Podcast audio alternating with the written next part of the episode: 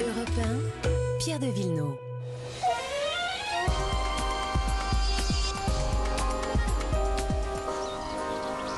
Il s'occupe de vos plantes, de vos jardins. C'est l'ami Laurent Cabrol. Bonjour Laurent. Salut Pierre. Alors, petite promesse, puisqu'on a parlé des grands-mères le week-end dernier.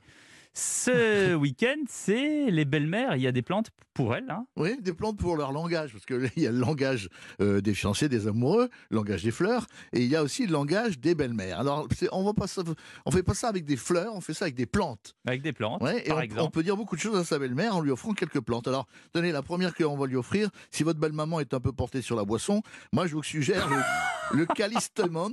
C'est encore appelé, c'est- le calistemon, c'est appelé, on l'appelle le rince-bouteille. C'est un arbuste de climat doux avec des fleurs en forme de goupillon rouge, très décoratif, et comme ça. euh, vous lui mettez dans, dans le, dans le verre, elle va s'en souvenir. Et les, les plantes euh, existent, hein, elles sont tr- d'ailleurs très jolies dans le jardin. Ah bah voilà, si c'est joli, ça va bien. Il y a, il y a aussi évidemment le fameux coussin de belle-mère. Alors ça, c'est une boule de piquant.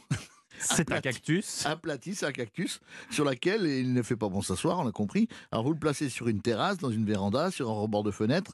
Bien sûr, il aime le soleil. Et au printemps, vous l'arrosez une fois par semaine. Voilà, je dis comment il faut le préparer. hein. Pas Et sur ensuite- un canapé, hein, on a Non, Ah, bien non. compris. Et attendez, en, en été, n'oubliez pas qu'il aime la chaleur. Donc voilà, il, est- il est beau, votre coussin de belle-mère. Vous allez pouvoir l'offrir à votre belle-mère. et Vous direz, ma grand-maman euh, ou belle-maman, Belle maman plutôt. assieds-toi là. Assieds-toi là. Il y a la langue aussi de belle-mère. Ah, c'est une plante verte d'intérieur aux très longues feuilles increvables. Elle a aussi euh, Comme les Euh, belles-mères. euh, Oui, oui, elle a la, Ouais, lan- elle a la c'est ça. langue bien pendue. On l'appelle la sansevira.